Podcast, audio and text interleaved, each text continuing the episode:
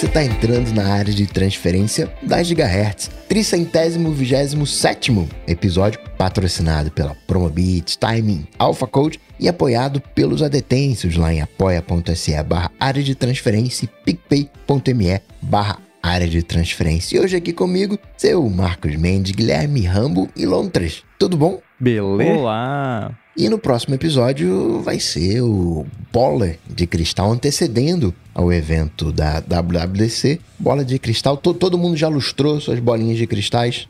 Já! Tem a coleção, ela é menor do que a coleção do Rambo, mas estão aqui em display. Só dá pra ver em realidade virtual, mas elas existem.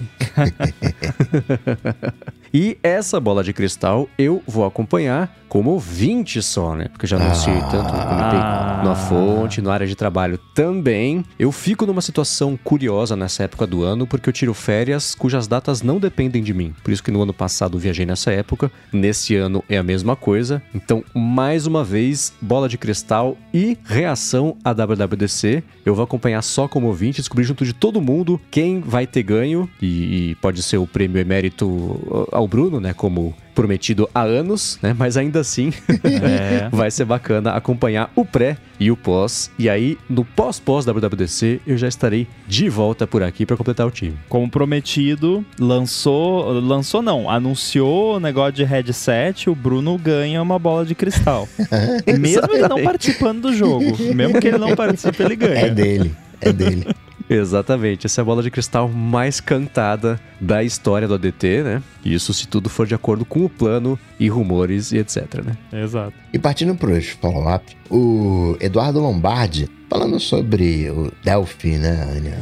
O software antigo rodando no M1, ele resolveu tudo com Parallels rodou liso Windows 11 ARM no MacBook Air M1. Disse que o Parallels é excelente. Ó, oh, foi uma das alternativas que a gente comentou aqui Quer dizer que vocês comentaram, eu só escutei porque essa parte é 100% de vocês para tentar resolver o problema. Resolveu, né? Pois é. E continuando nessa seara, o Carlos disse que uh, o uh, Windows ARM, né, rodando programas desenvolvidos para CPUs Intel barra AMD, a Microsoft deu uma bela aprimorada uh, esse ano na camada de emulação. E atualmente é possível rodar programas compilados para arquitetura x86 e x64 em máquinas ARM. Ele usa o Windows 11 ARM no MacBook Pro 14 polegadas para rodar alguns poucos programas de análise de dados que não tem versão nativa para Mac. E eles rodam muito bem todo o x64. Boa. É, o Rosetta em si roda aplicativo Mac Intel muito bem, né? Então não tem por que a, a Microsoft não conseguir fazer algo parecido no Windows. Claro que aí é emulação em cima de virtualização, então já tem uma camadinha a mais ali, mas não é tão ruim assim, considerando o poder do Apple Silicon. Às vezes eu quero rodar algumas coisas no meu Raspberry Pi e não tem contrapartida ARM, né? O Raspberry Pi é ARM. E aí eu rodo as versões x64. Claro, né? Tem ali, você sente que não é a mesma coisa, fica mais agarrado. Ali num, num parâmetro, né? Fica ali um, um terço mais lento mas resolve o problema, né? Enquanto não não vê a solução definitiva em ARM, quebra um galho fantasticamente bem. Boa. E o bom é que acompanhando isso de longe e aprendendo também nesse caso, isso já está mais evoluído e mais resolvido do que eu achei que estaria pra galera poder mesmo usar em dia a dia, não é só coisa experimental, betas, nada assim. É bacana. Obrigado ao Carlos por ter mandado isso, porque tá aí. Aprendi mais essa também. É, é o que eu comentei logo, acho que um ano depois de, de ter saído da Apple Silicon, que eu comentei, né? Que eu comecei desde lá dos primeiros meses com o Apple Silicon existindo, mesmo trabalhando como desenvolvedor com um monte de ferramenta bem específica e coisa e tal, eu nunca me travei por conta de, de ter migrado de, de Intel para Apple Silicon. Tipo, não teve um momento que, putz, não vai dar porque não é Intel. Não, né? A única coisa que não dá, entre aspas, é Windows, né? Não dava. Ainda não dá, ish, né? tipo, dá para rodar Windows, mas é o Windows ARM, daí tem né, todos os poréns, mas pelo visto os poréns não são mais tão poréns quanto eram antes. Uhum. Então, realmente foi uma migração muito bem feita. E na questão das assinaturas, né, de migrar ou não o AirBuddy para o modelo de assinatura, o Cesar Miller disse que gosta bastante do que o Office fez né, por alguns anos. Você tem a assinatura e de tempos em tempos eles lançam uma versão fechada para quem quer comprar. No caso, as pessoas poderiam comprar o AirBuddy 2, receber os pequenos uh, updates eventuais de correções de erro, ou assinar o AirBuddy e ter né, os recursos mais novos. E aí, quando você, Rambo, entender que tem recursos suficientes para a versão 3, lança e oferece o update para quem tem a versão 1, a versão 2. A desvantagem desse modelo é precificar, né, que pode dar um certo trabalho para não estimular demais né, um dos dois jeitos de pagar. Mas fora isso, né, é o modelo que parece mais legal para o César. É, eu acho que esse modelo é legal para uma empresa grande, tipo Microsoft, né? Porque vai o Rumble lá gerenciar esse monte de SKUs aí, né? De um, dois, três, assinatura, não assinatura, ah, assinou, pagou. Não, né? É legal, eu acho um modelo bacana, mas não é viável tecnicamente, na prática, para um desenvolvedor pequeno, isso aí não é viável. Mas obrigado aí pela ideia. Gosto, né? Eu, eu tive, né? A gente vai falar mais outros feedbacks a respeito disso também, mas a minha intenção atual é manter do jeito que tá, porque é mais fácil, né? A preguiça vencendo, mas não do jeito que o Coca falou, né? Do jeito que, que eu falei. É, mas se, se eu for fazer alguma coisa mais. É, porque na prática, né, já é.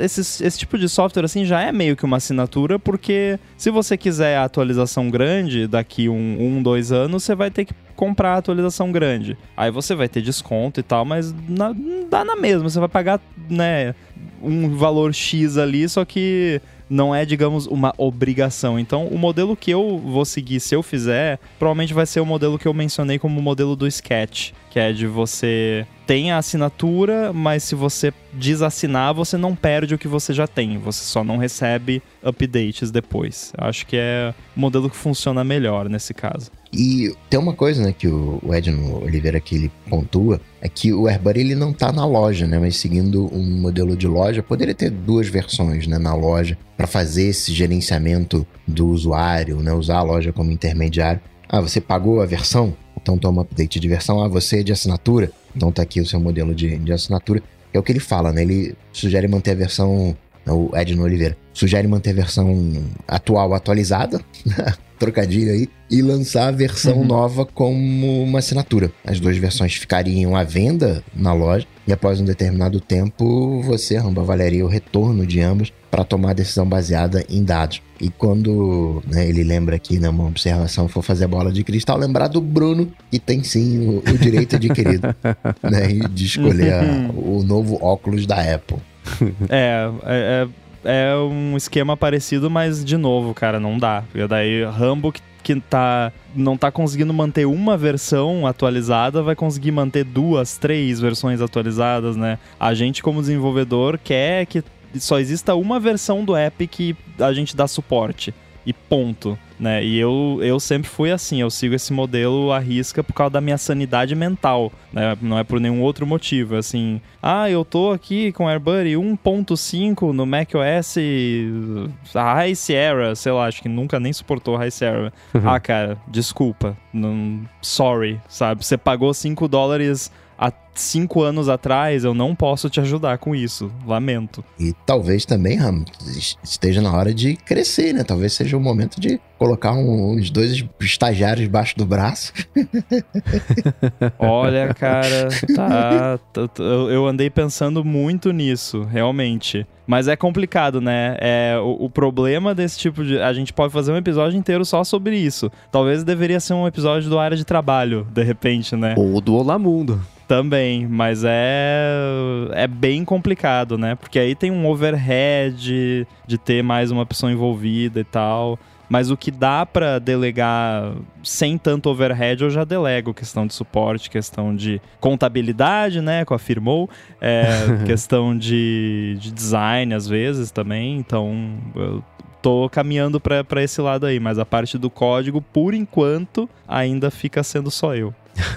e refresca a sua memória. Você, a versão 2.5, que é a, é a versão mais atual que está no ar, pública. 2.6 ponto alguma coisa. Quando que ela saiu? Faz menos de um ano, né? Que a dúvida era toda essa. Sim, não? só que não foi uma versão paga, né? A, uhum. a, última versão paga foi a versão 2 que saiu no final de 2021. Tá. Vai fazer é. dois anos. Eu tava na dúvida sobre janeiro ou fevereiro de 2021. É, você já tem muita muita folga para poder folga que eu digo assim, tem muita justificativa para cobrar de novo o update, sim, eu acho, sim. né? Tirando essa parte, isso é mais a mudança mesmo, né? O problema nunca foi esse, né, na real, é, é mais a questão do do schedule, né, que eu comentei com vocês, mas uh, eu uhum. não tenho vergonha nenhuma de cobrar por update, deixei isso bem claro, né, é, e a promessa é no mínimo um ano você vai receber updates, depois disso, aí, né, que nem agora quem comprou a versão 2 logo que saiu, saiu no lucro, né? Porque o, uhum. pro, o prometido é um ano de updates e a pessoa já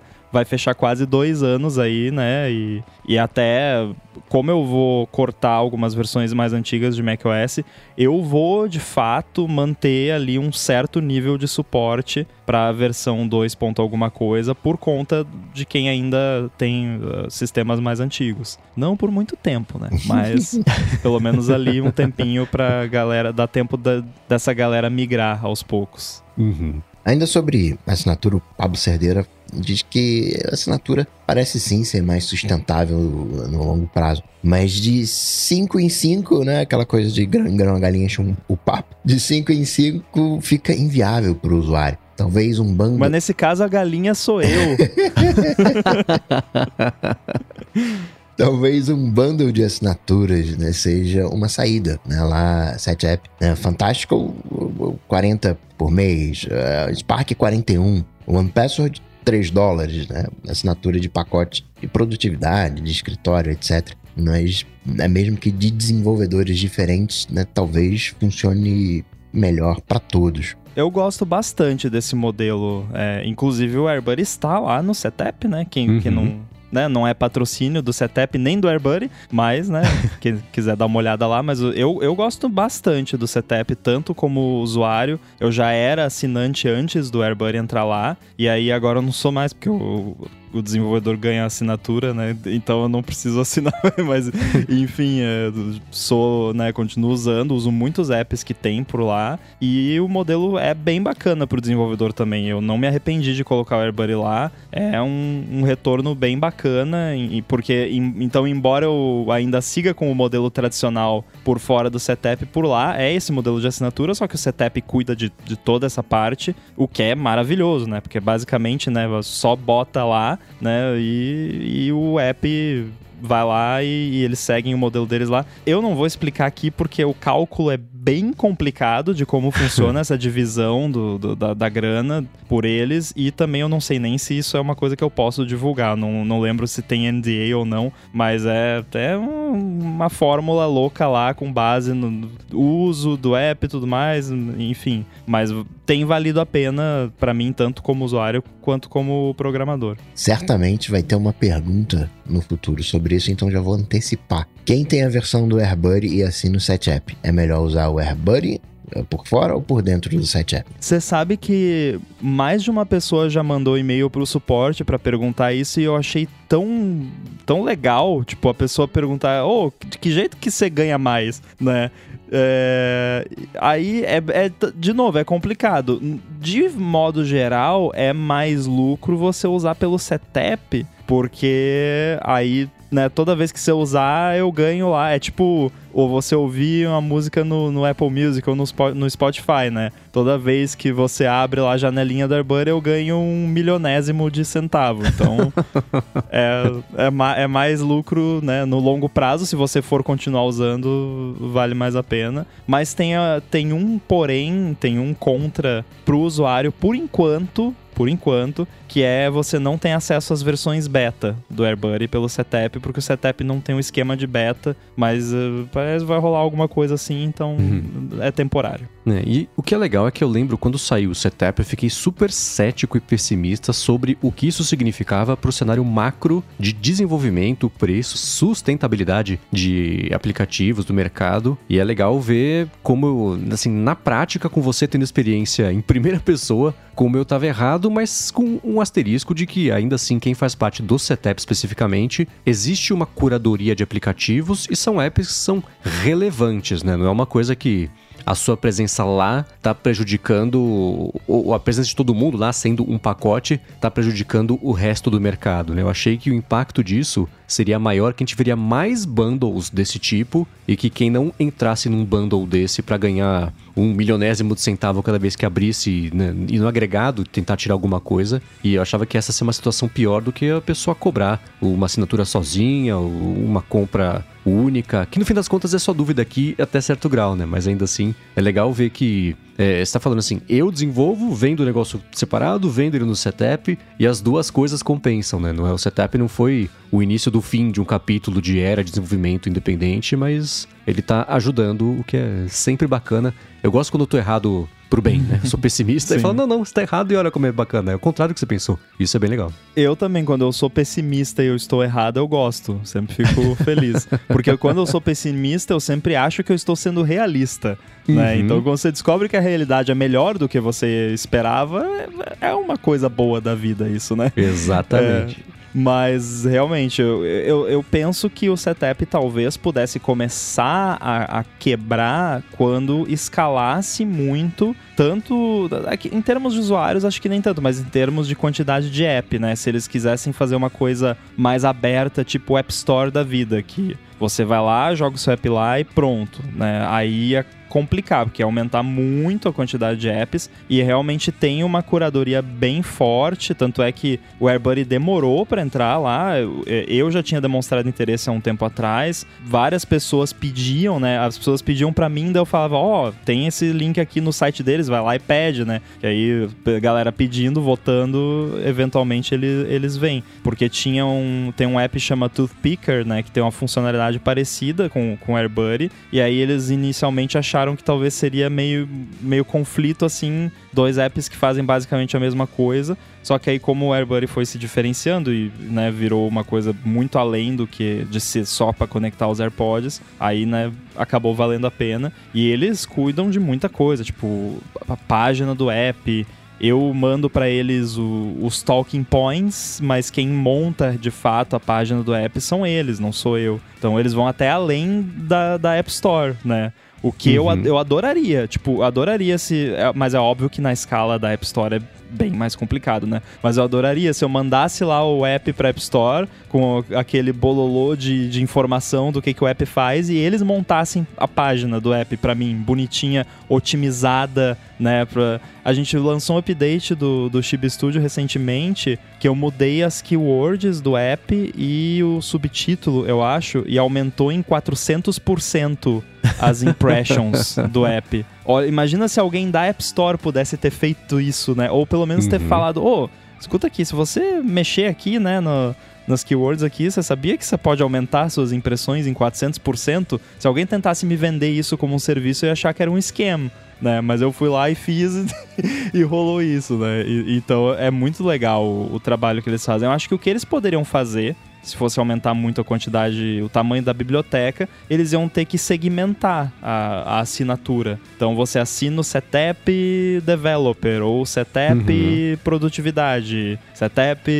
design, é porque eles já têm essas categorias bem definidas. Eu, por exemplo, do setup, eu acho que tudo que eu uso do setup é da categoria developer.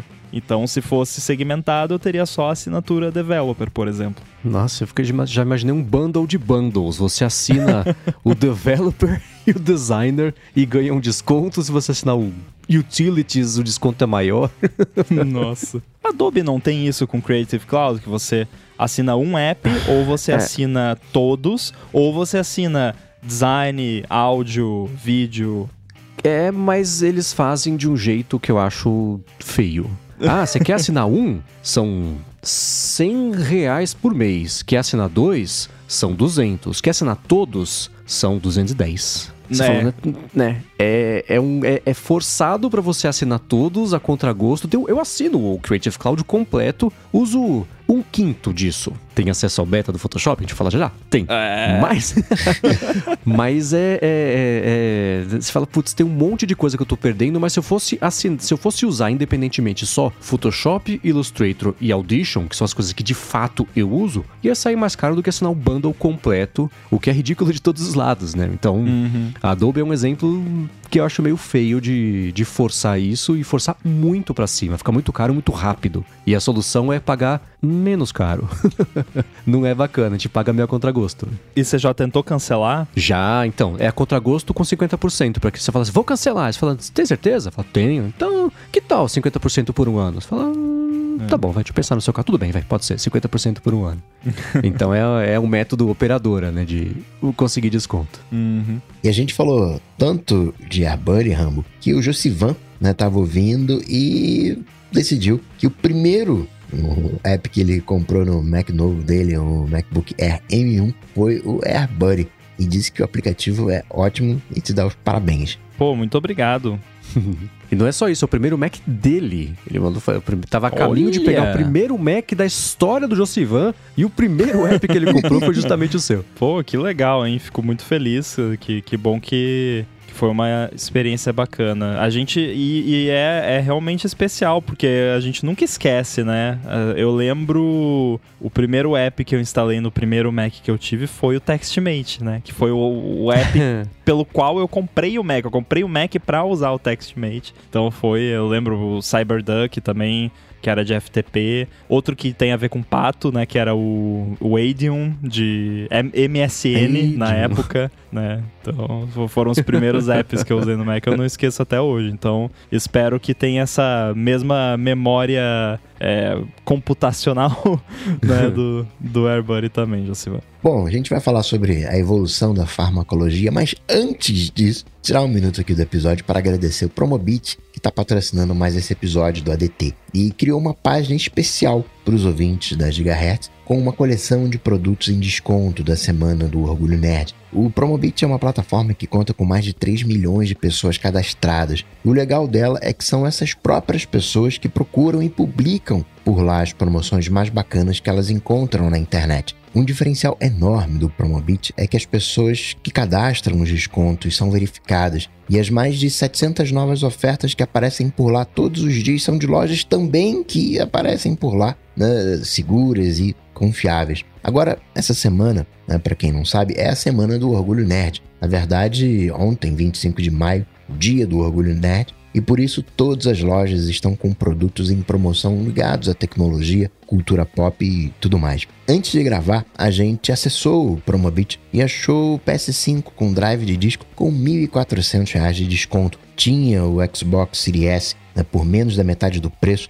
assinatura de streaming com desconto, o jogo Marvel vs Capcom Infinite pro Xbox One de 190 por 35 reais. E da parte de tecnologia tinha iPhone 14 Pro com quase 3 mil reais de desconto. Apple Watch pela metade do preço, bastante acessório também. Agora, ó, para acessar a página que o Promobit criou, né, para todo mundo que escuta aqui a Gigahertz, o link é ghz.fm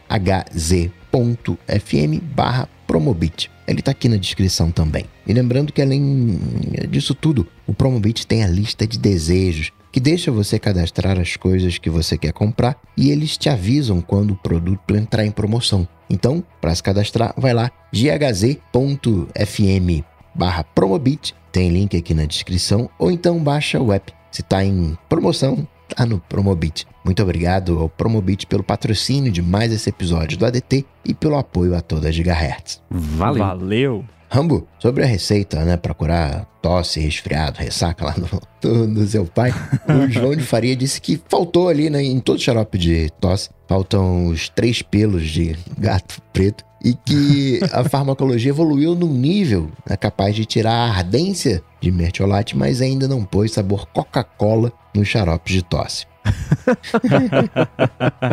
Olha, pra, primeiro que para quem não entendeu a referência do, dos pelos de gato, é, manda. Aliás, quem entendeu a referência, manda um feedback de, de onde é essa referência que vai ganhar uma mini bolinha de gude de cristal.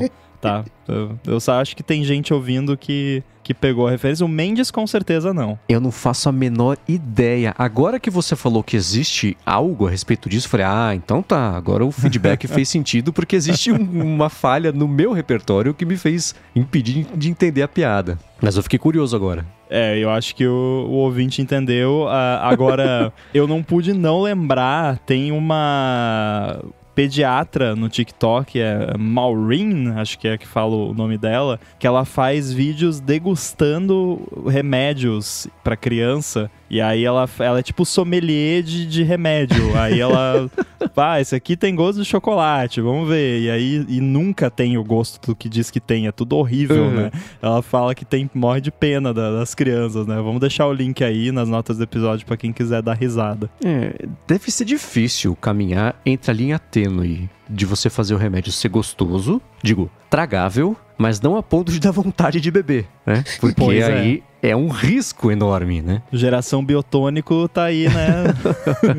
Exato. Então ele tem que ser, no mínimo, assim, tem, tem que dar para tomar sem fazer careta, ou se fizer, não muito. Aí tem que ser docinho e pronto, né? Mas se fizer algo gostoso, não pode também, né? Se pilha, que é pilha, tem que fazer com gosto ruim pra criança não pôr na boca e engolir e chamar lá de madrugada para tirar no hospital, imagina remédio que já tem que ser pelo menos bebível, né? Não, e aí tem aquele lance, a bula do remédio sempre lista 50 milhões de efeitos colaterais. E aí, cada ingrediente a mais que você põe para dar um gostinho bom é mais um potencial de dar ruim, né? Pode uhum. dar alergia, pode ter algum efeito colateral ali. Tem alguns adoçantes, por exemplo, que tem efeito laxativo em algumas pessoas, então vai ser mais um efeito colateral do remédio que você vai ter que colocar na bula que 0,00001% das pessoas têm, né, problemas digestivos depois de, né? Então, é realmente é complicado para quem desenvolve, eu entendo, né, os trade-offs aí são, são bastante complexos de navegar. É, e assim, uma coisa que eu tenho certeza que o meu irmão tá escutando isso e com muitas opiniões para falar, porque ele por fazer. É, é, um outro pedaço, mas tem a ver, né? Aroma, perfume, etc. Uhum. E ele já contou para mim, e eu sei que existe gente, eu tenho uma amiga, inclusive, que trabalha com cosméticos naturais, etc. Mas ele tava falando para mim que você usar elementos sintéticos na composição de um perfume, por exemplo, um creme, ou o que seja, a chance de dar alergia é muito menor do que os naturais. Porque uhum. os sintéticos já são feitos, estudados e as composições são feitas pensando já nesses casos de alergia. Então, por mais que o natural tenha a vantagem de ser natural, é natural. E isso vai trazer problemas que a natureza traz para os humanos quando uma coisa tem contato com a outra, né? Então, até nisso existe esse equilíbrio, né? O sintético você vai destilar só aquilo que traz o aroma, né? O uhum. natural vai vir com um monte de amiguinhos, né? e aí, esse é o problema. Às vezes o, a, o elemento químico é o mesmo, mas é que o natural vem outras coisas junto que você não tem muito como tirar, né? Aí, uhum. ah, não é natural. É, tá, não é, mas moléculas, é tudo, são tudo moléculas, então é, é uhum. natural. Eu sou, é um, um, pet peeve meu, é esse negócio de, oh, isso é natural, isso é artificial. É meio complicado isso. Né? Aliás, se eu achar o link também, a gente deixa aí, tá, tem um vídeo, acho que é do Nile Red, que ele extraiu aromatizante de uva de luvas de plástico lá, tipo, processou as luvas de plástico e extraiu o cheirinho de uva.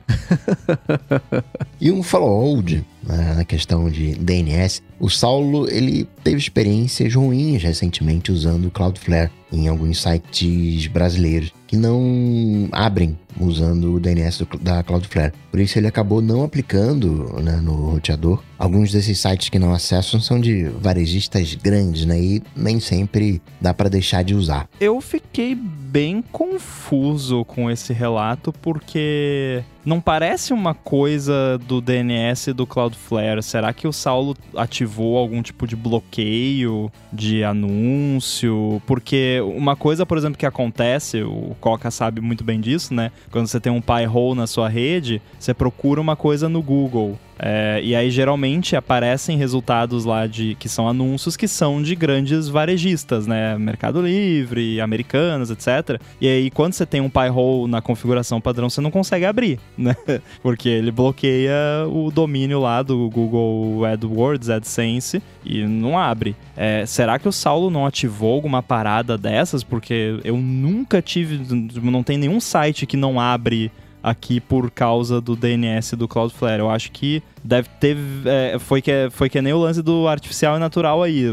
Ele deve ter ativado o, o, DNS do Cloudflare e mais alguma coisinha junto, porque não conheço, né? Desconheço esse lance do DNS deles não resolver alguns sites brasileiros, porque eu acesso muitos sites do Brasil, inclusive de grandes varejistas, como ele mencionou, e nunca tive problema. E lembrando que não acredito que esse seja o problema, mas o 1.1.1.1 é o Cloudflarezão. Tem 1.1.1.2 que ele trava, acho que malware. Aí tem o ponto 3, que é trava conteúdo adulto, né? Tem variações de filtro ah. do Cloudflare. Então, tipo assim, se você colocar, acho que são quatro variações.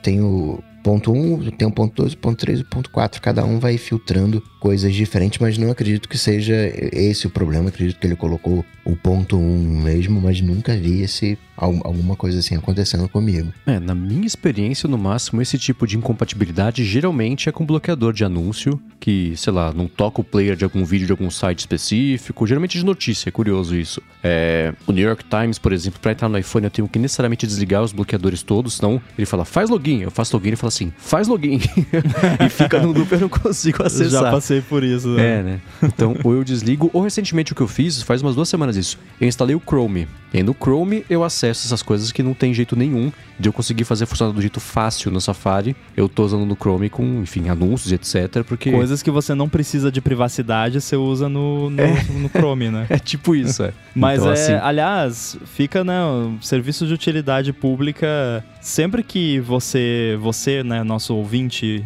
for acessar um site e tiver algum problema esquisito, tipo esse que o Mendes falou, certifique-se de desligar todos o tudo, desliga tudo, né? Desliga o computador, vai para pra... não, desliga bloqueador Comece de anúncio, do Big Bang. Todas as extensões que você tem e vê se o problema continua, né? Porque é muito comum, todo mundo que tem um site já recebeu algum relato, né? Oh, não tá funcionando aqui, não sei o quê. Tenta desligar o bloqueador de anúncio. Ah, valeu, agora foi, né? Então já faz isso, né? Poupa tempo de, de todo mundo.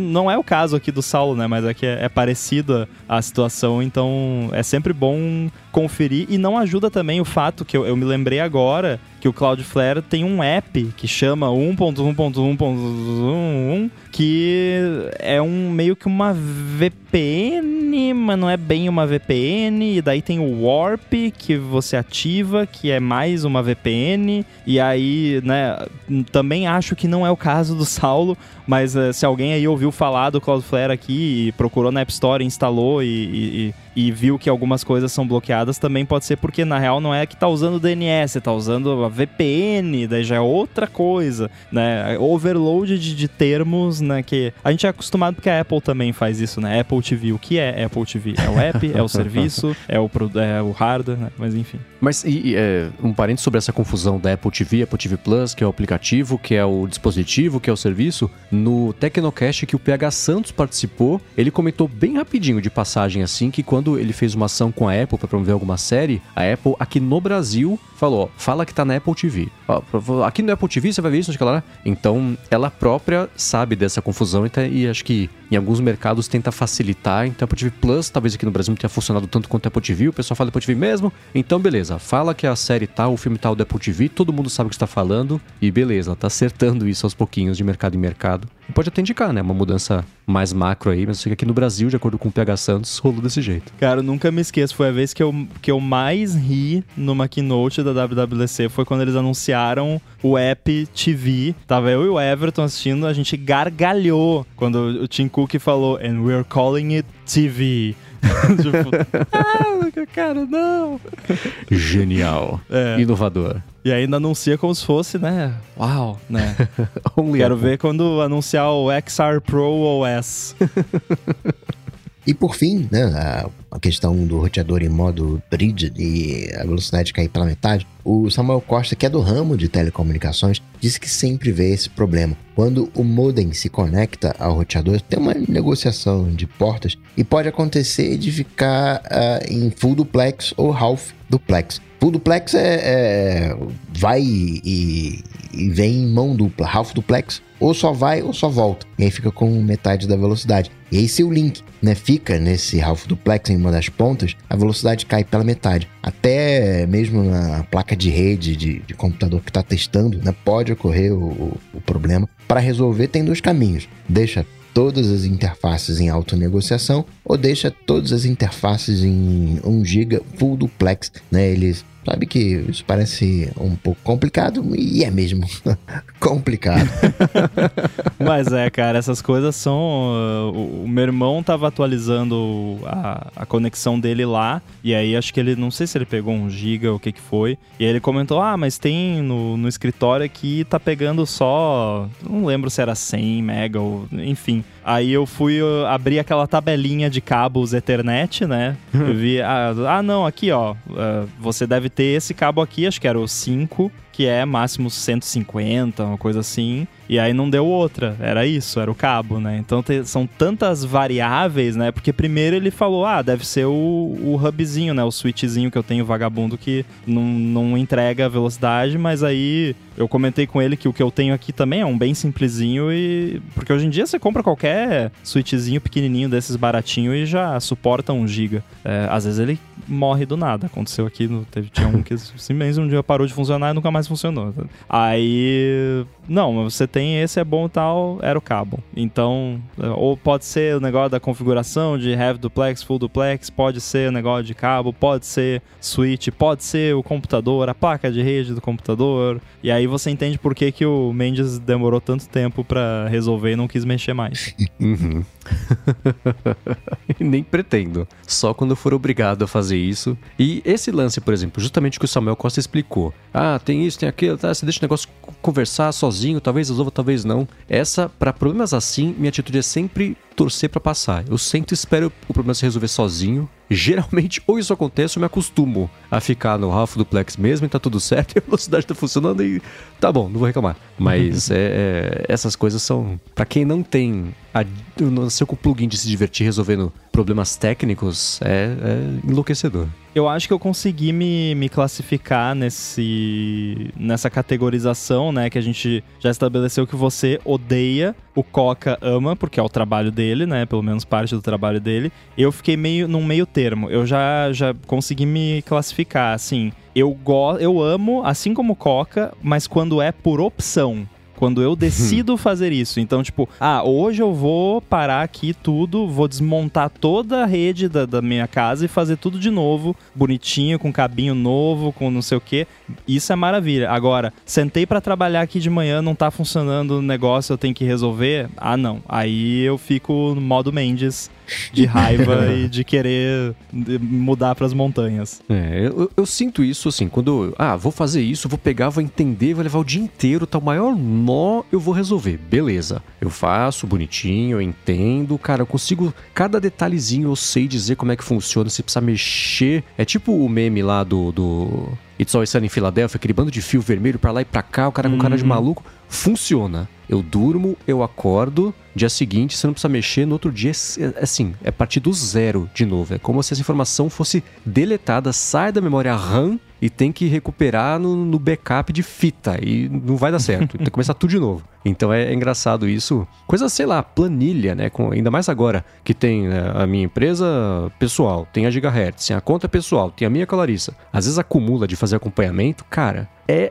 é volta meses e meses, vai fazendo, vendo coisa por coisa tal. Chega no fim do dia, eu sei de cor. Tudo que entrou, tudo que saiu, beleza. Três dias depois, se aparecer alguma coisa que eu preciso resolver, eu falo, nossa, como é que é mesmo? O que, que é dinheiro mesmo? É real aqui no Brasil, né? Não, uhum, é, uhum. não é. Sim, vai do zero de novo. Mas você não trocou a planilha ainda para usar a conversão monetária para dinheiros? eu quero ver se eu convenço a Receita Federal a fazer isso. Eu vou ficar feliz. eu fazia as planilhas uma vez por semana, a minha pessoal, da casa, etc, e da empresa. Passei a fazer uma vez por mês. Eu só faço a da empresa agora. Porque se eu não fizer, eu vou preso. A minha é. eu não faço mais.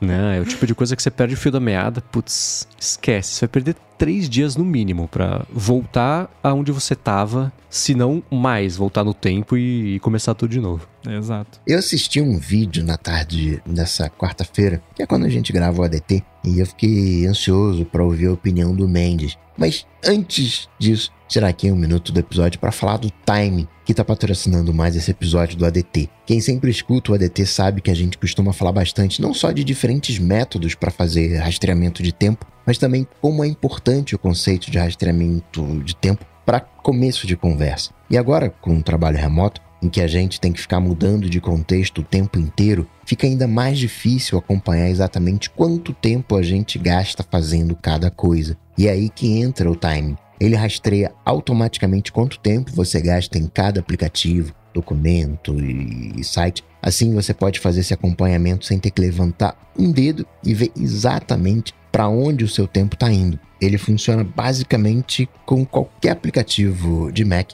incluindo navegadores, ferramentas de trabalho remoto, e aí entra Slack, Microsoft Teams, editores de texto e, etc. O timing pode até importar os dados do screen time do iPhone e do iPad, que é um diferencial bem bacana nesse segmento de aplicativos. Além disso, o timing oferece automações adicionais, como reconhecer quando uma videochamada termina, e com isso, nenhuma reunião fica fora do rastreamento de tempo. E se você precisar fazer algum ajuste manual no rastreamento, dá para fazer também. Para quem tem um uso mais avançado, o timing funciona com AppleScript, Zapier e tem até uma Web API própria. Ele também dá suporte a membros de uma mesma equipe para compartilhar os rastreamentos de tempo sem violar a privacidade. E isso é ótimo para trabalho colaborativo, seja numa empresa, seja em freelance. E quando chega a hora de gerar relatórios, dá para exportar em PDF, XLSX, CSV ou HTML para criar recibos e timesheets de um jeito fácil e rápido. Agora, a melhor parte é acessando timingapp.com/adt, T I M I N G app.com/adt, porque por esse link eles vão saber que você veio aqui do podcast.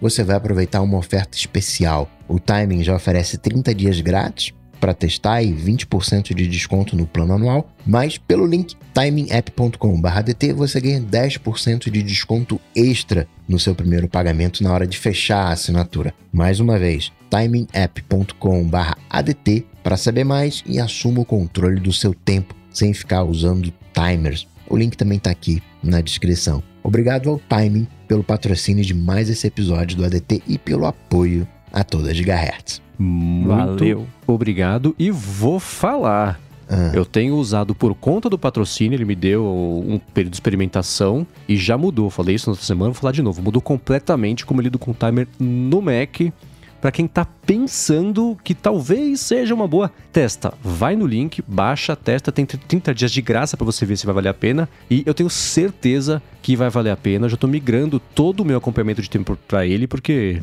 é, é, é, outra vida ter que parar de disparar timer manualmente para cada coisa esquecer. Putz, esqueci, como é que eu comecei isso aqui mesmo? Faz meia hora, 20 minutos, não sei. Mata o propósito de acompanhar tempo, né? Então, fazer isso automático. Com as reuniões também, acabou a reunião e fala: escuta, quer cadastrar o que, que era? Já coloca no projeto certo, vai tudo automático, é lindo. Se você tá pensando em mudar, em ver como é que é, vai lá, timeapp.com/dt, baixa, se experimenta por um mês e aí você vê se é para você ou não. Já vou adiantar.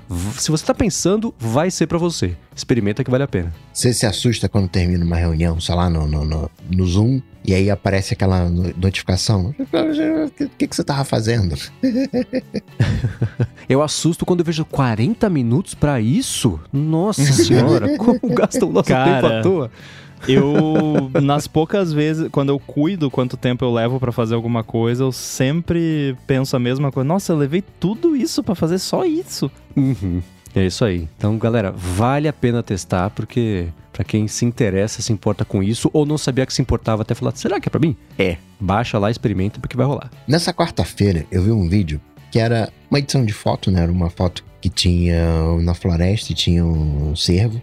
Ou seja, tinha pelos no cervo, tinha o galho. E aí a pessoa manda uma, um comando a lá chat GPT e fala para transportar aquele cervo para uma rua, para uma avenida. E aparece lá o cervo na, na rua. Não, não, mas coloca aqui um.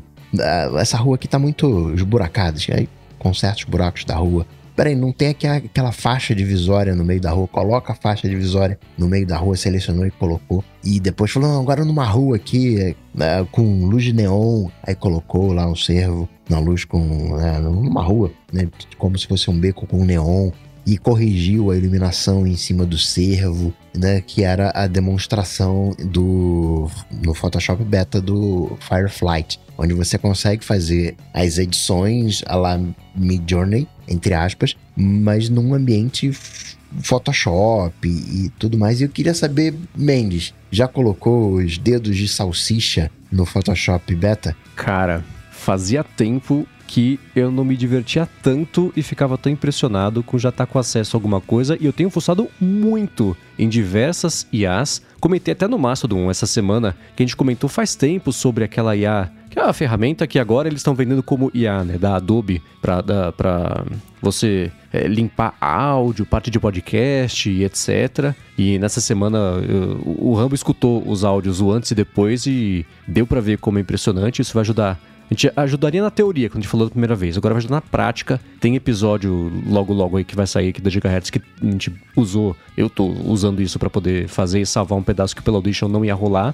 Mas esse lance do Photoshop, tirando tem limitações, a gente pode explorar isso aqui para falar da minha experiência, etc. Cara, de, é, é, é, é muito legal. Eu fazia tempo Sim. que eu não me impressionava nesse nível com uma coisa automática. Tudo bem que é beta, mas que a gente já pode ter acesso e mexer e fuçar. Então o funcionamento dele é basicamente: você tem uma imagem e você seleciona um pedaço da imagem que você quer que seja alterado. Então, no exemplo que eles deram, tem lá um cara vestido de cowboy e tá segurando uma corda que tá enrolada na mão. A pessoa seleciona só a corda e aí aparece um prompt tipo do chat GPT para você é, dar a instrução generativa, né, fazer o prompt mesmo. E ele fala assim: troca para macarrão. E aí o negócio pensa lá um pouquinho e troca só na seleção da mão da pessoa lá que está segurando a corda por um macarrão. Aí se você selecionar só um pedaço, ele troca, vai fazendo gradual entre a corda e o macarrão. Eu fiz aqui agora um teste, tinha uma e foto aí no que... seu teste você trocou por risoto.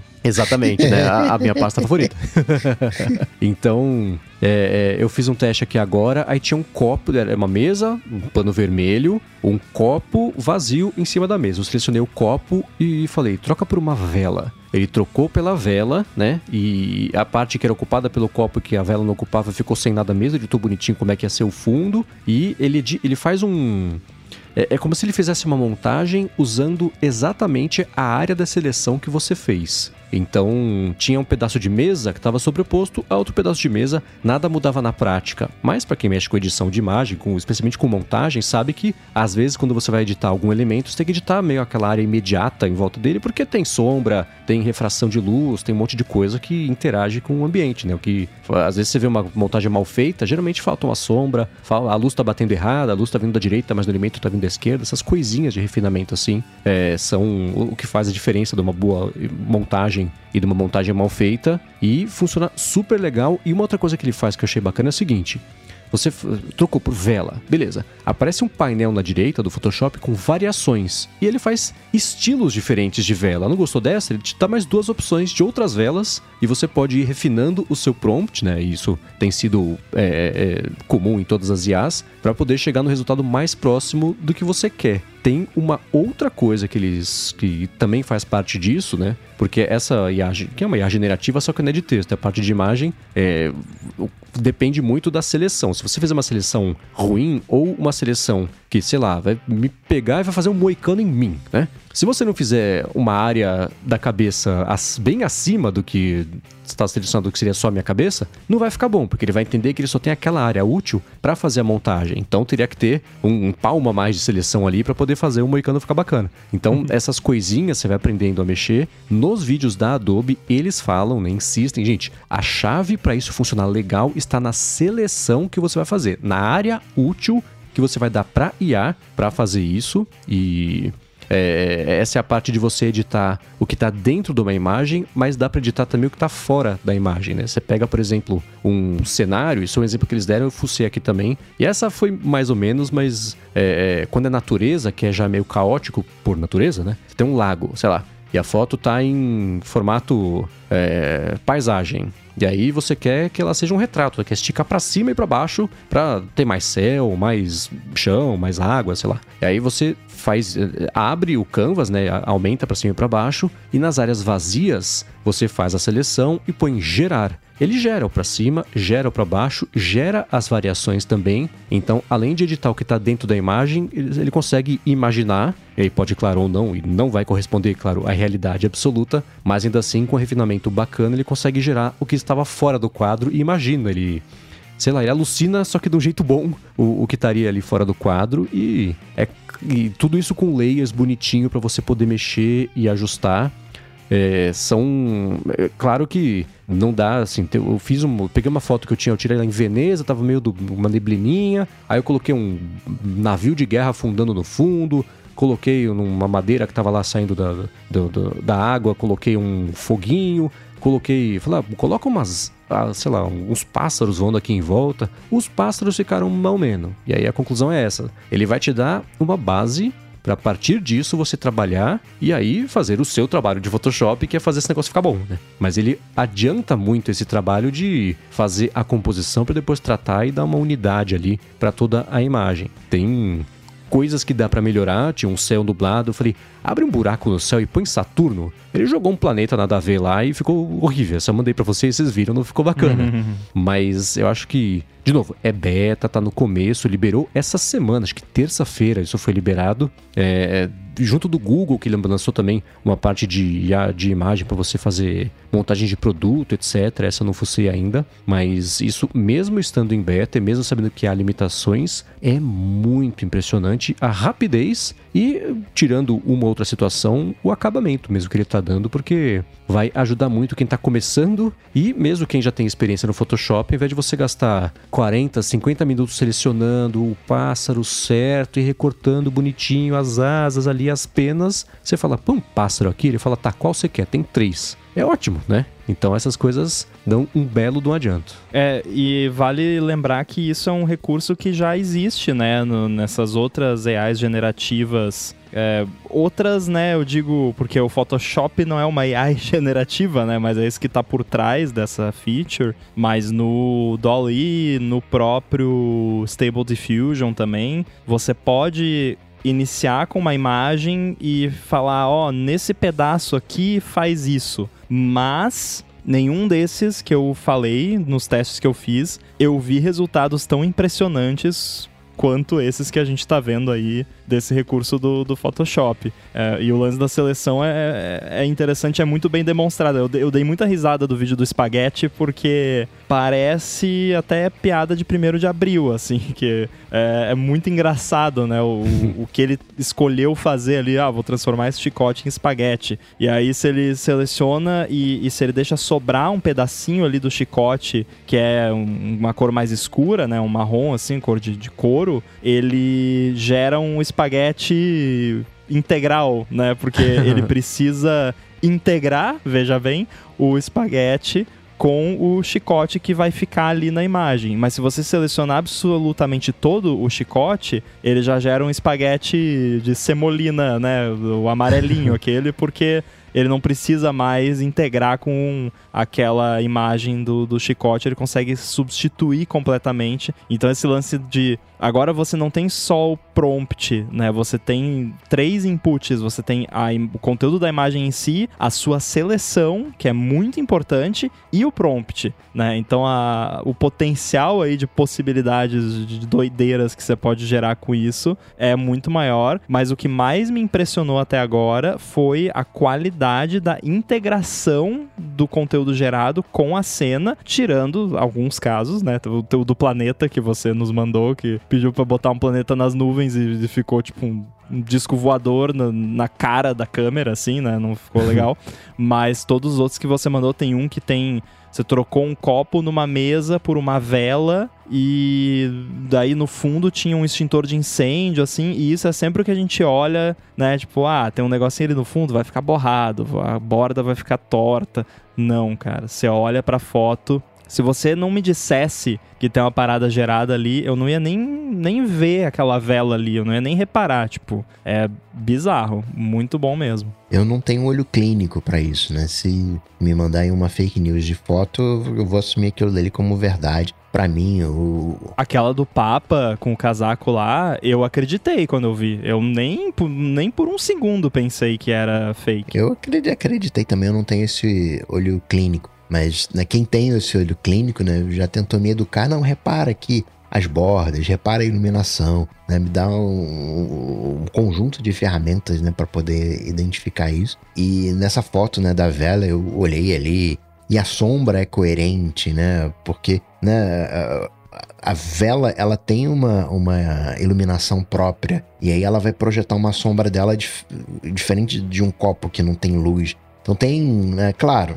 se pegar um, uma pessoa é, com um olhar clínico, vai dizer, cara, isso aqui tá errado, que não sei o quê. É que nem a história do, do, uh, do planeta. Eu acho que essa do planeta ficou muito ruim, porque ele não percebeu que o céu estava nublado. Se ele tivesse a malandragem de perceber que o céu estava nublado e colocasse né, meio por detrás das nuvens, talvez né, ficou um recorte ali de, de, de, de paintbrush.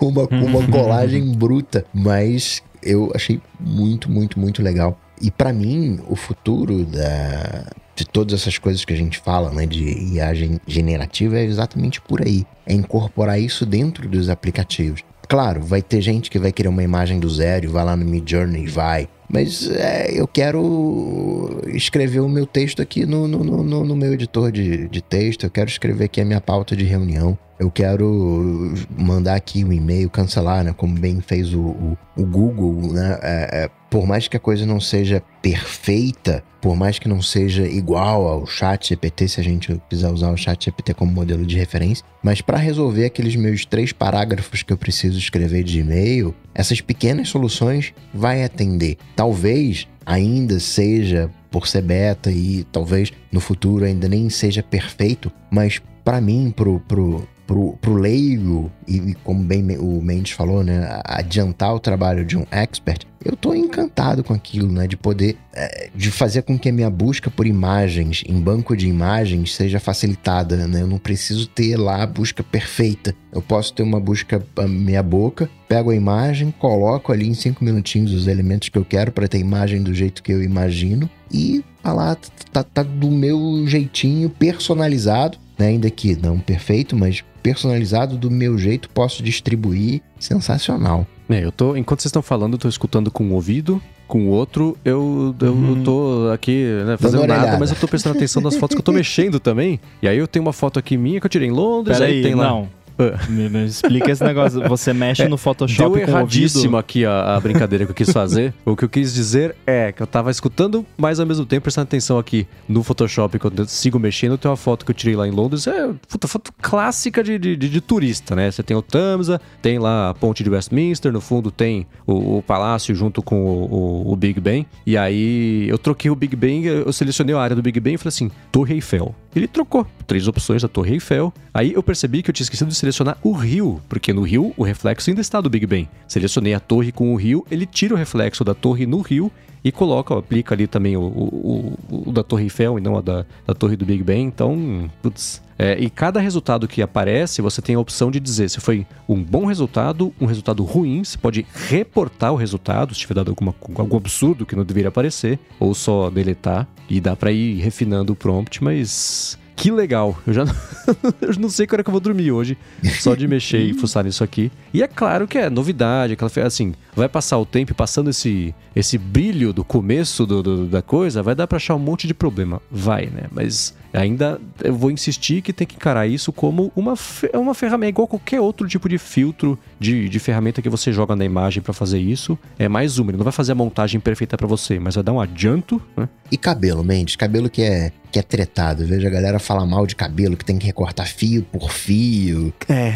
Cabelo é um problema, sempre foi um problema. E eu vou fazer aqui um teste. E o, o, que geralmente, não sei se é o padrão de mercado, mas o que eu fazia muito até para fazer produção de animação no Flash, etc, com cabelo é, imagina se tem alguém com moicano meio descabelado as pontas do moicano. E aí no fundo tem, sei lá, uma cor, tá, tem um muro atrás, né, que ainda é uma coisa ainda mais é, difícil ainda de selecionar. O que dava para fazer antes, é, eu recortava né, grosseiramente ali a cabeça da pessoa e o moicano eu recortava também, ainda com um pouco de, de margem, e usava blend mode, né? Então, é, isso nem tanto com, com o fundo com o muro, mas, por exemplo, se era um fundo um pouquinho mais neutro, dava para recortar, usar o blend mode lá, que são jeitos de você fazer as cores interagirem entre as camadas, e isso ajudava a recortar e não ter que fazer fio por fio e etc. Você pega a revista com menos é, é orçamento, dá para ver geralmente que esse tipo de coisinha acaba passando batido, porque, putz, não dá para ficar pagando a equipe para perder horas ali recortando um cabelo, né?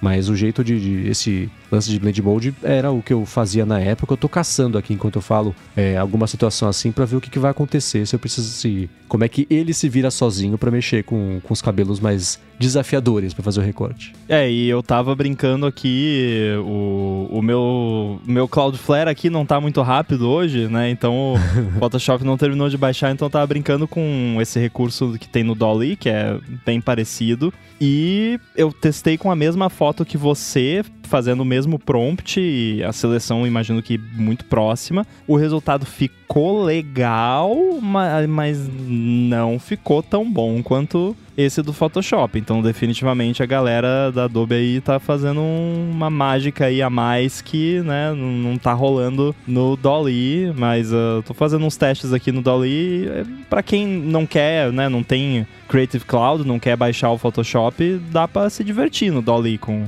com essa paradinha, porque no Dolly você também faz ali, desenha uma seleção, apaga uma parte da imagem e fala, ó, oh, tal coisa. E aí ele bota. Inclusive, eu tentei fazer o um negócio de botar coisa no céu aqui e ficou um resultado bem parecido com o seu lá do negócio colado por cima, totalmente não integrado. Então acho que céu é um problema para esses modelos. Uhum. É, eu acho que ele vai se dar muito bem, pelo que eu tô vendo aqui, com coisas mais caóticas, natureza. Então eles dá para ver mesmo no que eles colocaram de muitos exemplos lá na, no site da Adobe. É sempre cenário, você tem lá um deserto com o céu limpinho, ou tem uma floresta com um lago e tá meio de noite, ou areia, coisa assim que não tem como você fazer uma montagem muito mal feita com uma coisa tão caótica assim que pode ter já qualquer formato, qualquer coisa, né? Ah, o que tem já um formato mais definido, né? O formato de uma cabeça, por exemplo. Tem diferenças, mas uma coisa triangular ou sei lá, a gente vai notar é mão, outra coisa, né? Eu vi o pessoal gerando já, ah, gera uma mão pra mim aí. E aí, ah, poxa, gerou com quatro dedos. Cara, tá. É uma. Você vê textura da pele, você vê a, a, formação de ossos, você vê a parte da unha, a unha é meio translúcida, você vê o, os tendões, tá tudo ali, a estrutura perfeita ali. Não sabe contar, né? A, mão geralmente tem quatro dedos, então, ok, né? Você pode falar, poxa, faltou um dedo, uhum. ou você fala, cara, olha que loucura que esse negócio fez em 30 segundos com o texto que eu escrevi, ele fez uma mão humana convincente. Então, tem dois jeitos que dá para encarar isso ainda. É, com certeza. Essas coisas humanas, né, ainda não rolam, né? Tem coisa quando tem rosto assim, nossa, é um desastre, uhum. né? Tem alguns modelos de Stable Diffusion que eu baixei um app aqui no Mac que você pode instalar N modelos, você baixa qualquer modelo de Stable Diffusion e ele roda no seu Mac com uma interface bonitinha e tal. E eu testei uns que, cara, é bizarro a qualidade do rosto, detalhes assim. Porém, o problema desses modelos é que geralmente eles são aqueles modelos sem filtro, digamos assim. Uhum. Então são modelos que pode dar ruim ali, pode gerar um negócio ali que você não estava esperando, né? Um negócio mais 18. Então melhor, né?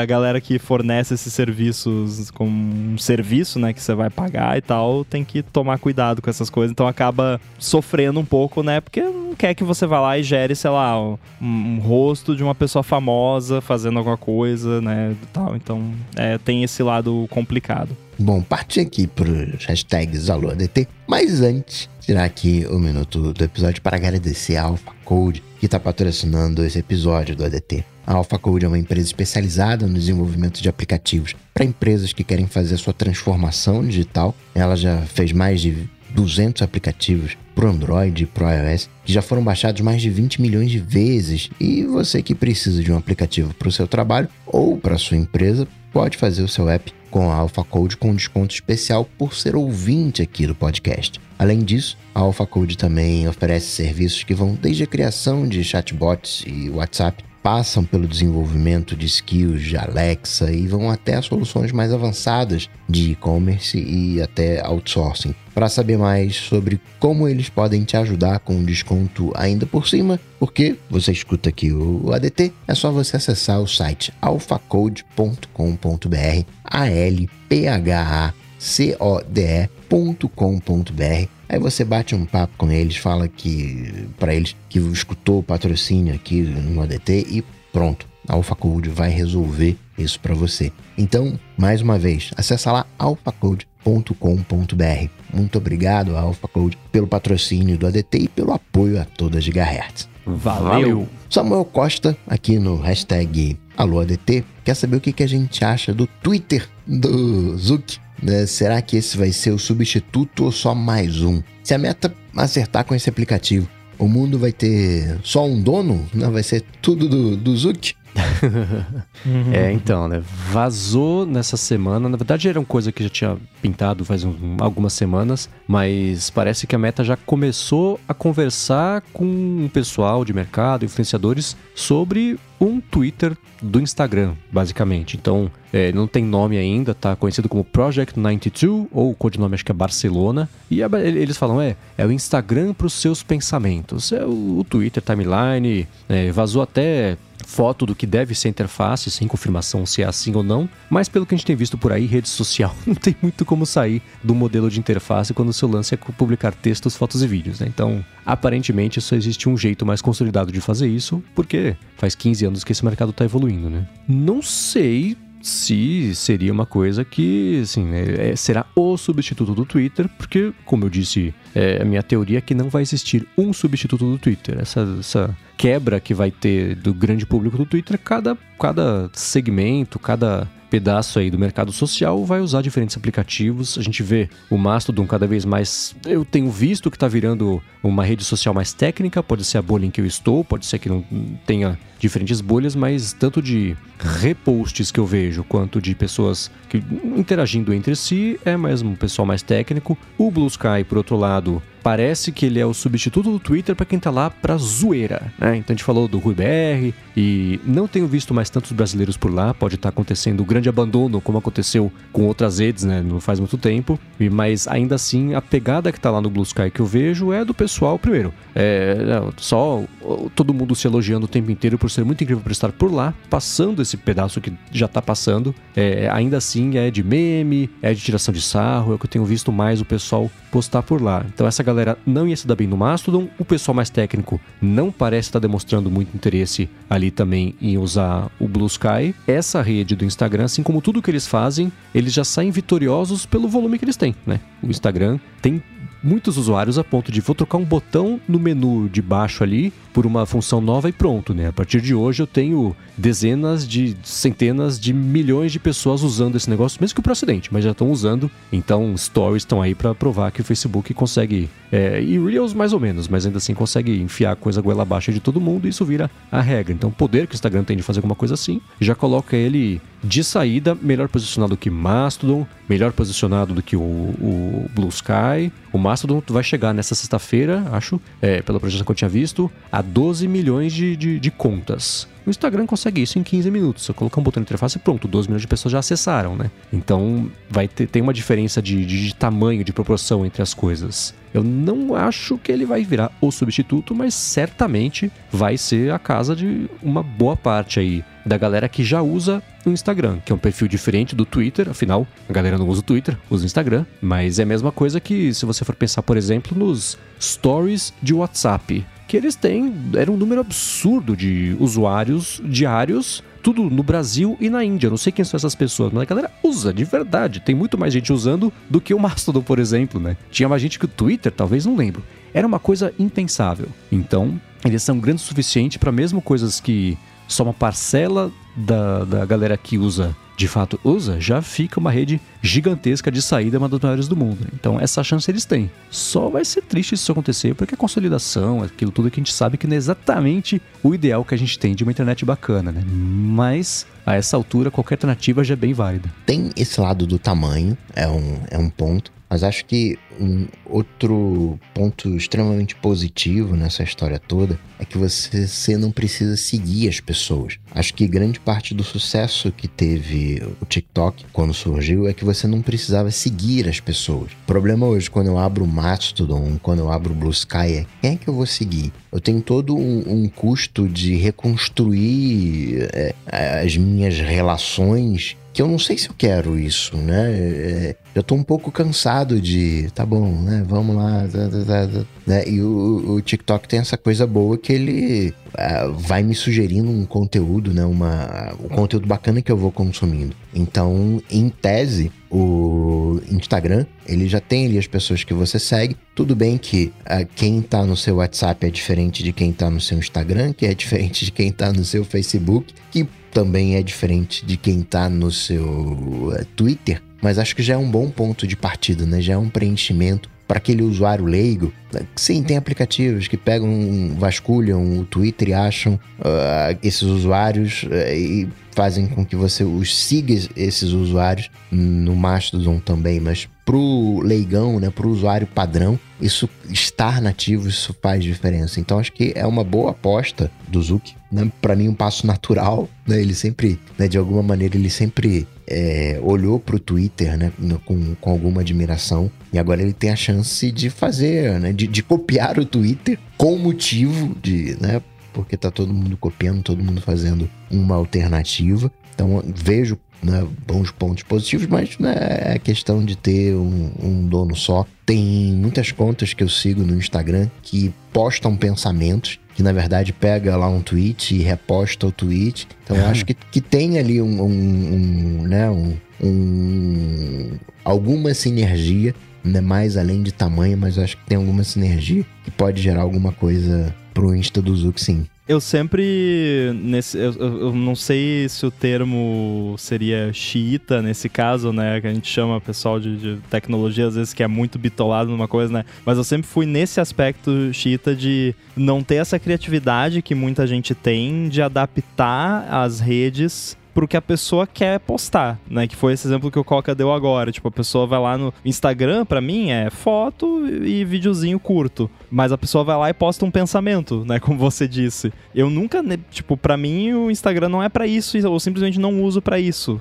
Eu admiro a criatividade da galera de usar as redes para as coisas, né, diferentes do, do, do que elas teoricamente foram feitas para serem usadas. Eu acho que tá certo, né, de, de tentar ir para esse lado, de repente Facebook tentar ir recuperar um pouco do tempo perdido, né, ficaram bitolado lá no negócio da do, do metaverso, que até agora não vingou, e perderam o bonde da, das redes sociais, né? De certa forma. E por mais que ainda seja extremamente popular, a popularidade do app azul, propriamente dito, tá, né, complicado, né? Tá, ainda é muito popular? É, mas não é o que já foi. E virou app de, de velho, entre aspas, né? Então eles precisam correr atrás disso. Claro que tem o Instagram, que é outra coisa que, que continua bombando e que acho que eles acertaram no esquema do, dos Reels e tudo mais. Eu tô gostando da, do algoritmo do Instagram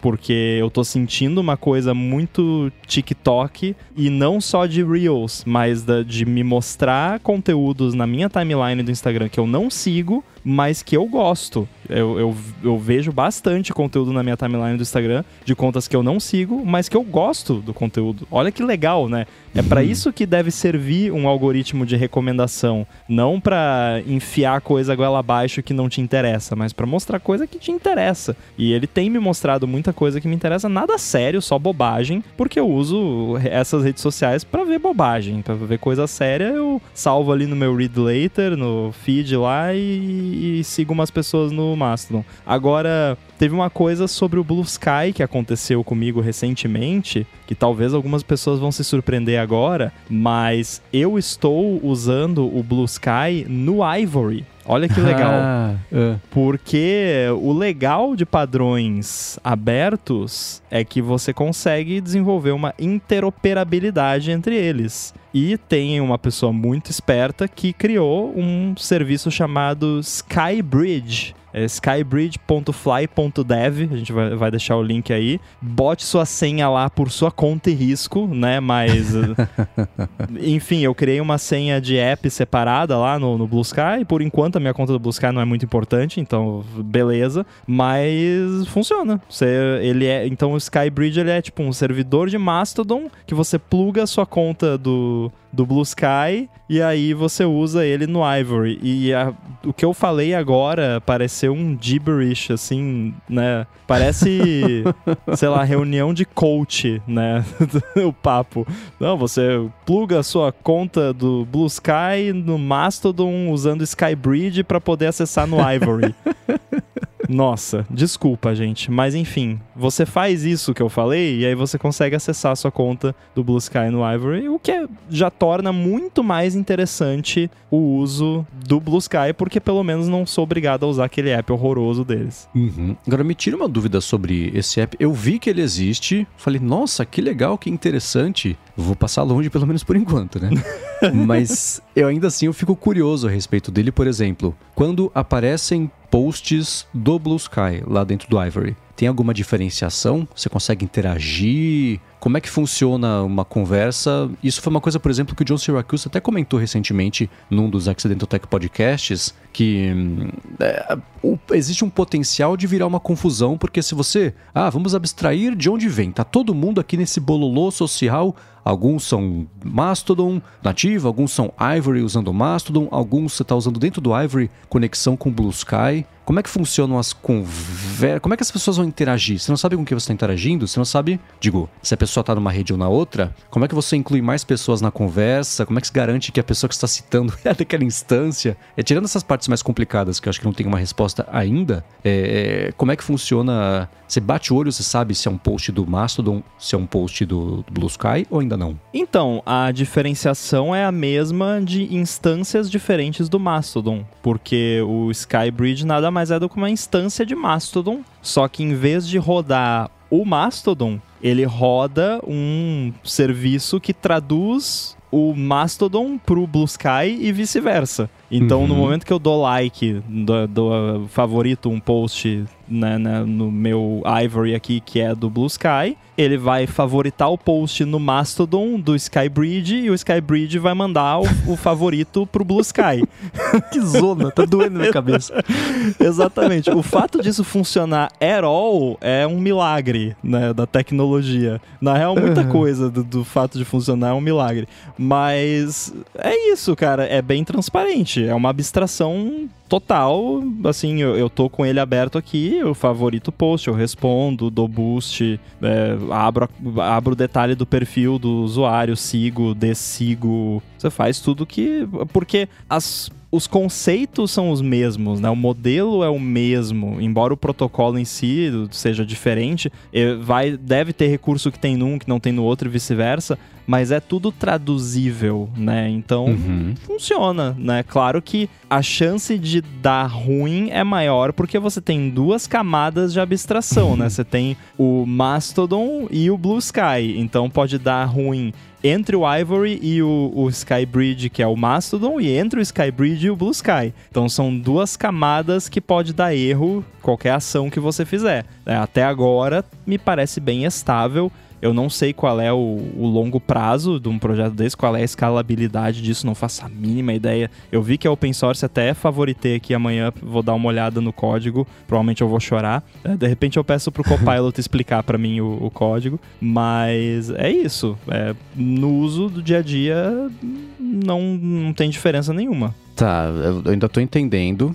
E, é, como disse o, o, Joe Pesci no Goodfellas, eu, talvez eu, eu sou, sou, Minha cabeça tá meio estranha, talvez. Vamos lá.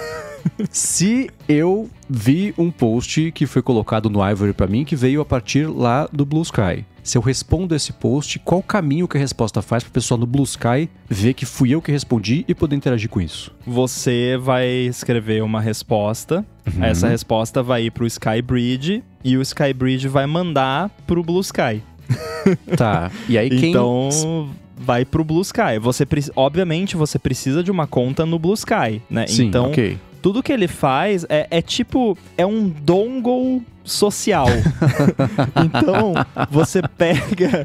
É tipo. Sabe que. Lembra carro que tinha toca-fita? E aí o pessoal botava uma fita que você plugava um pendrive na fita pra. Uhum. tá. tipo isso, sabe? Ele tá emulando um, um Mastodon pro Ivory e ele tá emulando um Blue Sky pro Blue Sky. Então, tipo, como é que é o nome do protocolo do Blue Sky? Tem um nome, né? Mas eu não é me lembro. É o AT Protocol. É, então ele conversa AT Protocol com o Blue Sky e conversa Mastodon, né, Activity Pub com o Ivory, faz a ponte. É por isso que é Sky Bridge. Ah, é, tá. então, é isso, é um dongle. É basicamente um adaptador tá. USB-A para USB-C, tipo isso. Ok. Ainda nesse meu exemplo, quem me segue só no Mastodon, quando eu posto isso, a resposta pra pessoa, se a pessoa estiver vendo a minha timeline, ela vê o quê? Ela vê essa resposta? E ela vai para onde? Dentro do Mastodon. então, não vai para lugar nenhum, né? Tipo, é porque realmente é uma abstração em cima do Blue tá. Sky. Então, isso conversa com quem tem conta no Blue Sky. Então, uhum. na, né, eu, então aqui no Ivory eu tenho três contas. Eu tenho a minha conta do Mastodon.social, a minha conta do Mastodon.social do AirBuddy e a minha conta do Skybridge, ou seja, do Blue Sky, minha, que é outra conta, é outra instância. E aí, nesse caso, eu não sei se o Skybridge está federando isso porque aí, aí a coisa quebra, porque como que uhum. vai federar se bem que o, o, o AT Protocol também tem Federation, né? Então, de repente, ele tá emulando isso também, né? Porque se, se alguém segue. Ai meu Deus, agora eu que buguei aqui. se, alguém, se, se é uma conta do Mastodon de outra instância que tá vendo uma parada do Blue Sky federada e a pessoa vai lá e responde, essa pessoa não tá no Blue Sky. Aham. Uhum. Nossa. Então, será que ela não vê? Porque eu penso eu acho seguinte, que acaba o mundo se fizer isso. Tá. É, é tipo dividir por zero. eu, eu, eu tô pensando nessa situação. Você posta alguma coisa lá no Blue Sky. Eu, pelo Mastodon, vejo e respondo para você. Se for tudo no Mastodon, quem tá lá também pode ver, pode interagir. As pessoas entram na conversa e saem. Vira uma coisa. Bom, a gente sabe, né? Rede social é assim. Mas nesse caso, tô curioso para saber o que acontece, né? Quem que vê? Quem consegue entrar e interagir? É, então eu acabei de fazer um teste aqui que eu acho que responde parte do que a gente estava falando aqui, que é eu fui a, eu peguei aqui um post do, do Blue Sky que tá no Ivory e fui para pegar o link pro post. Uhum. Ele não me dá um link do Skybridge, ele me dá um link do Blue Sky direto. Tá. Então, eu imagino que o Skybridge não esteja implementando a parte de Federation. Então, provavelmente, nesse caso, é um silo mesmo, é, é só para quem tem conta do Blue Sky que isso faz algum sentido. Tá. Não é uma. Okay. não tá integrado, mas talvez é algo que tá planejado, né? Vou dar uma olhadinha é. aqui nos issues do GitHub, né? De repente. isso, esse modelo encaixa melhor na minha cabeça. Agora Sim. tá fazendo mais sentido por seguir um pouco separado ainda e, sei lá, um stream externo, né? É multiplace holder que ela coloca aí e puxa do que tá vindo de lá, né? Ok. Aí faz um pouco mais de sentido. Exatamente. O bom é que sabe o que? Eu vou sair, vou voltar daqui a duas semanas, vai estar tá tudo diferente, nada vai ser igual, vai ter outra rede, vai ter outro nome, vai ter, esse negócio já vai estar tá incorporado, outro vai ter sumido. Esse mercado tá bem, tá, tá bem móvel. O que é mó legal, inclusive. É, legal que o Skybridge foi implementado num, numa linguagem que eu nunca vi na minha vida. Vai ser útil o, o Copilot novo no, no Visual Studio Code. E o Gabriel Soria quer saber se a gente calcula o quanto que a gente gasta por ano com energia nos eletrônicos. Ele comprou dois smart plugs da I para ligar e desligar para automação e também calcular o gasto. E se surpreendeu, até parou de se preocupar, porque é relativamente baixo comparado com o gasto mensal. E eu concordo, assim, eu já fiz essas, é, essa análise. Primeiro, né? É algo que funciona com pilha. Algo que funciona com pilha não vai gastar muita coisa, né? Comparado com uma geladeira, com uma máquina de lavar e coisa do tipo. Né? Um ar-condicionado. Ironicamente, pilha é caro pra caramba, né? É. e é ruim pro meio ambiente também. Né? Uhum. Porque tem aquela coisa de inconsciente, né? Apaga a luz, eu não sou sócio da Light, né? Aquela, aquela coisa toda. E a gente fica com uma cultura de que luz, é, lâmpada, gasta muita coisa. E também não gasta lá muita coisa, principalmente hoje, as lâmpadas de, de LED, né? Então, o que, claro, não é um convite para você gastar mais com, com energia elétrica, mas sim, é um gasto bem irrelevante. Eu cheguei até a fazer o. É tão pouco isso que eu corro risco de falar besteira. Mas o que eu gasto para recarregar o, o, iPhone por ano era tipo, sei lá, 10 reais, assim. Era, era uma. Uh, uh, ínfimo, né? Caramba, 10 reais pra recarregar o iPhone todo dia. Alguém vai fazer a conta e vai dizer, tá errado, é 20 reais. Mas, enfim, era essa ordem de grandeza. É, o que eu sabia era tipo isso mesmo, que era, sei lá, custava 3 reais, não são 300, não são 30, eram tipo 3, que seja 10 reais por ano para carregar, e o Mac também era uma coisa, assim, insignificante, aí eu nunca nem pensei em, em monitorar quanto que é, porque ia gastar mais dinheiro para monitorar quanto que eu tô gastando para saber que é pouco, do que o gasto de verdade de energia, né? Então, é tipo o um negócio custar 5 reais e ser 40 de frete, você fala, poxa, mata um pouco o propósito, né? Então, nunca fiz acompanhamento, não. É, eu também não, é, é aquela coisa, né, não não vale a pena hoje em dia, porque antigamente tinha lance, né? Ah, não deixa o negócio ligado em stand-by, que vai gastar muita energia, não sei o quê. E não deixa o carregador do celular na tomada quando não estiver carregando, porque, cara, hoje em dia você deixa um carregador de. um carregador de boa qualidade, né? Não um carregador vagabundo. Mas um carregador de iPhone, por exemplo, de iPad, você deixa ligado, se não tá carregando, não gasta nada porque o negócio é tão eficiente que ele tem um processador lá dentro que que sabe se tá puxando ou não e desliga e não manda nada e não consome basicamente nada. Esses controladores que rodam dentro de, desses carregadores, eles funcionam com microvolts, assim, ou milivolts, não sei, mas é muito. É bizarro, é, é impressionante.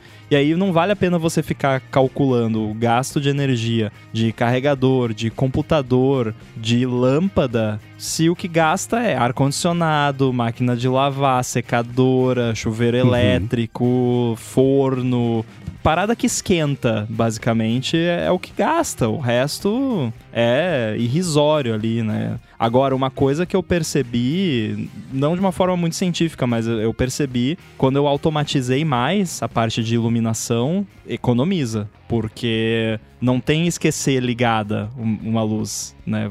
Se você automatizou bonitinho e tal, né? Eu tenho aqui corredor que a luz acende, apaga, entrada que a luz acende, apaga, banheiro, etc. E fora o fato de, ah, tô aqui, putz, tá a luz lá no segundo andar ela ficou acesa, você vai lá no home e desliga, não precisa subir até lá. Né? Então, às vezes a galera também quando você fala em, em né, lâmpadas inteligentes, o pessoal fica numas de, pô, mas não vai gastar mais energia, né? Porque a lâmpada vai ficar o tempo todo ligada, né? Porque a parte inteligente fica sempre ligada. Não, mas o que gasta é emitir fótons, né?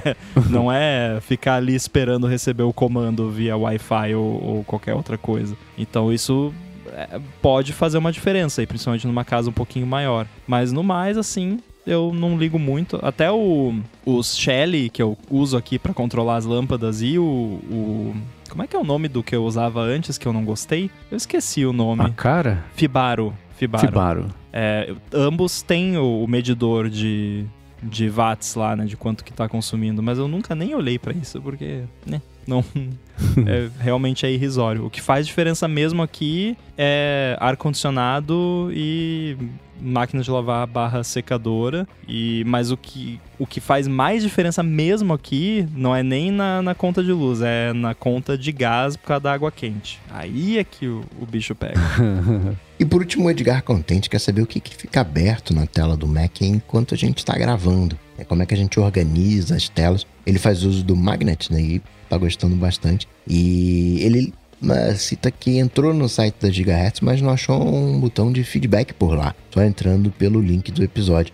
E ele não sabe se é de, de propósito. Respondendo a segunda pergunta primeiro, é de propósito.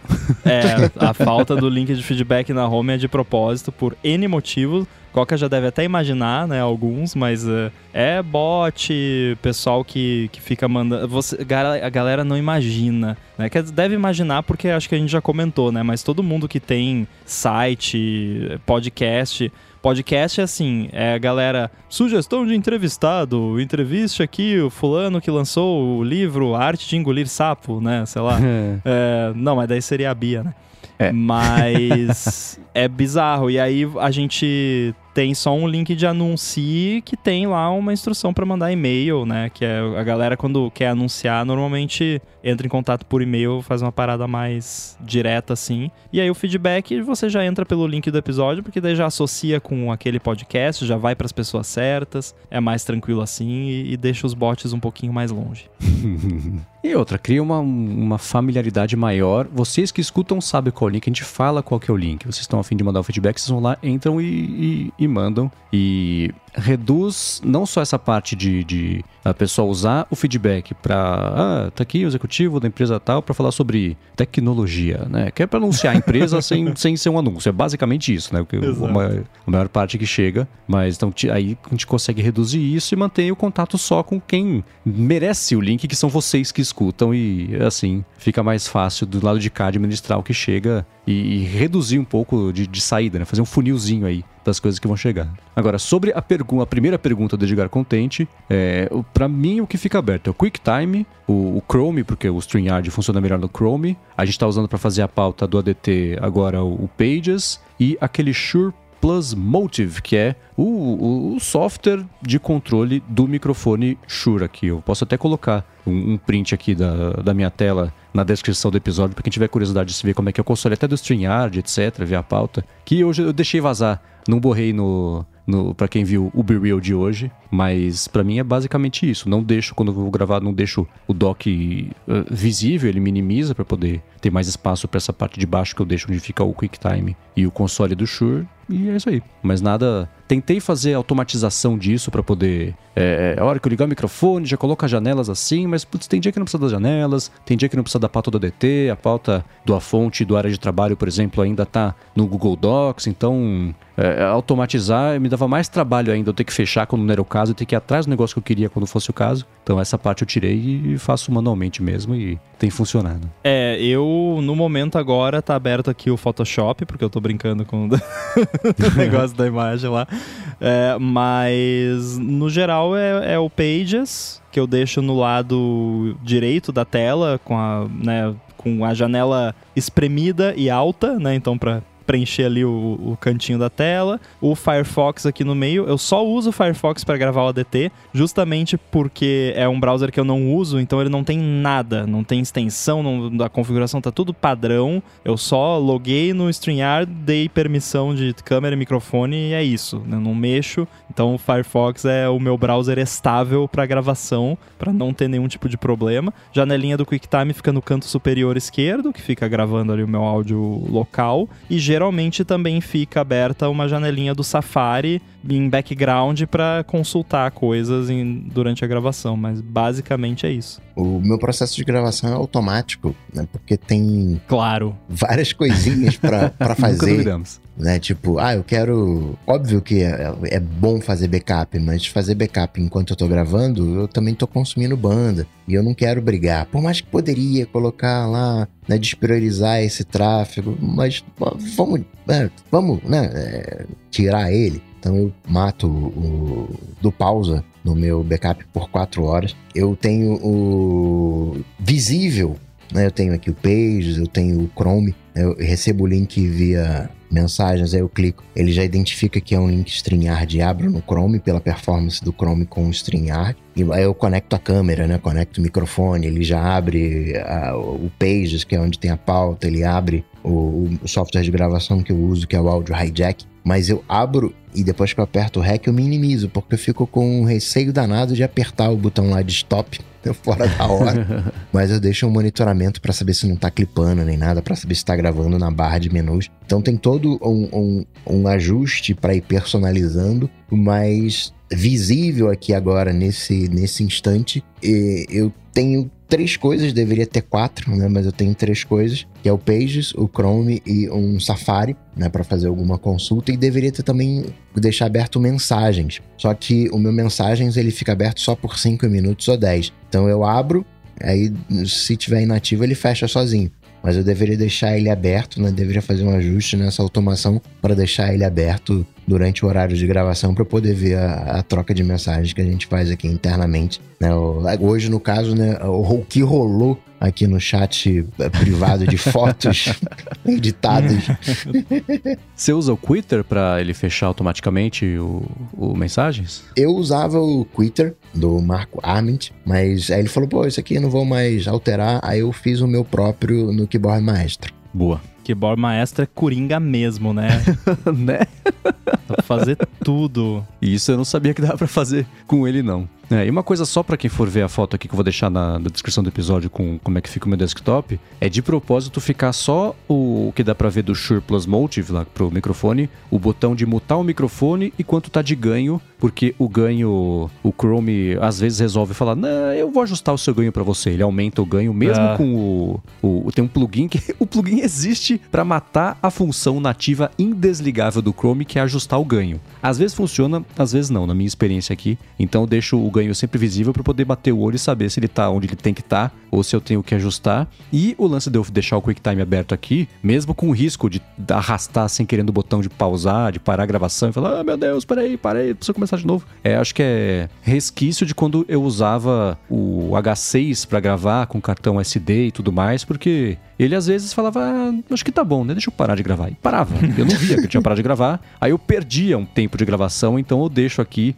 mais pra eu ver os segundos correrem, eu ter certeza a cada segundo que o negócio segue gravando. Bom, clipando não tá, eu sei, porque justamente porque o, o ganho do microfone tá ajustado do jeito que eu sei que não vai clipar. Mas o principal que eu deixo o QuickTime aqui, correndo o risco de esbarrar no stop, é para poder saber que ele tá gravando, que tá tudo certo. E também para saber, é, dá para ver no acompanhamento de, de, de som se eu por acaso tô com o microfone errado, com o input que tá vindo do Mac e não do mic certo, né? Só de bater o olho ali no quanto vibra, quando eu falo, dá para saber se o mic tá certo ou se tá o errado quando eu tô falando. E aí, o quanto antes eu pegar essa bobagem que eu faço com uma certa frequência, antes dá para corrigir e evitar de ter que regravar um episódio inteiro, ter que usar o Adobe lá para limpar o, o, o, som e tentar salvar, esse tipo de coisa. Boa. Excelente. Agradecer aos apoiadores que nos apoiam lá em apoia.se barra área de transferência e picpay.me barra área de transferência, aos patrocinadores Promobit, Timing, Alpha Code, ao Edu, que faz toda essa mágica acontecer, né? opera nos bastidores para que tudo ocorra maravilhosamente bem. Tô ansiosíssimo pelo episódio da próxima semana. Bola de Cristal. Mendes, excelente descanso. Para falar comigo, vocês sabem, só ir lá no Google, bater Coca-Tech que a gente troca uma bola, ou então no Instagram, no arroba coca.tech. Para entrar em contato comigo, você daqui a pouco vai precisar de uma planilha, porque eu sou inside no Blue Sky, underline inside no Twitter, que eu não uso mais, mas enfim, tá lá. Inside, underline inside também no mastodon.social e Guilherme Ramo 2 no Instagram. Valeu. Boa. Eu, você acha por MVC Mendes, tem vários lugares, mas o que eu respondo é no Mastodon e às vezes no Instagram. Apresento o A Fonte, área de trabalho aqui na Gigahertz e também o Bolha Dev e Hipster Fora de Controle para Lura e escrevo pro iFeed.pt. Coca, obrigado pelos votos de bom descanso. Boa sorte para todo mundo no Bola de Cristal na semana que vem. Tô ansioso para poder escutar e ver até onde vocês vão viajar ou não em cada chute uhum. que vai pintar. Tudo dito e posto. A gente volta semana que vem. Tchau, tchau. Valeu. Valeu. Thank you.